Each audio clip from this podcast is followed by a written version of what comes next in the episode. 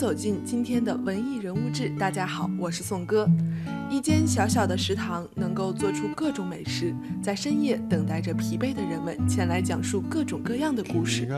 日剧《深夜食堂》温暖的画风感动了很多人。由原班人马松冈定司执导，小林薰主演打造的电影版《深夜食堂二》也在上一周上映了。今天的文艺人物志为大家带来这间深夜食堂的灵魂——老板小林薰。小林薰一九五一年出生于日本的京都市，进入演艺圈已经有四十五年的时间了。二十多岁的时候，他从地下剧团状况剧场出道，游走在各个角色中。他主演过电影《恋文》《东京铁塔》等，还有一部特别要跟大家分享的，就是小林薰与广末凉子主演的电影《秘密》，根据东野圭吾的原作小说改编，温情的色调之下藏着意想不到的故事，很推荐大家去看看。而夜间短剧《深夜食堂》里的店老板的角色，又一次为小林薰的表演打开了更宽广的领域。如今主演了四部《深夜食堂》的剧集以及两部电影之后，小林薰的人气在日本骤然飙升。剧中的老板一看就是个有故事的人，而店里的客人也是各有各的故事。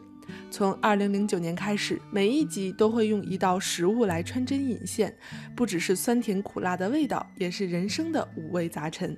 而其实影片之外的小林薰并不擅长料理。据他自己所说，其实深夜食堂的剧组有一位专门负责装饰料理的设计师，也就是范岛奈美女士。大家所看到的镜头中，吃饭场景里的食物、最初的食材以及端出来的完成品，实际上都是要反复拍摄很多次，而这全都是由范岛女士用心准备的。因为这些精美的食物，因为深沉的老板，不知不觉中，这间小小的食堂形成了特殊的空间和氛围。深夜食堂二。目前在中国内地上映了，它讲了三个故事，主人公分别是穿丧服吃烤肉的女人，开荞麦面馆却爱吃乌冬面的母子，吃猪肉汤套餐的老奶奶。影片的豆瓣评分高达了八分，但是与好口碑相对应的却是一个不太亮眼的票房成绩。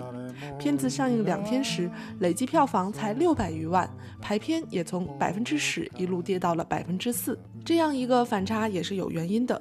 特别是在当下的暑期档，在动作大片、特效大片、千古虐恋等等扎堆的时候，这些片子个个都是麻辣香锅，而深夜食堂带给观众的却是些清汤寡水，都是些平凡又感动的故事。而这样的影片同样值得我们去支持。这就是今天的文艺人物志，感谢您的收听。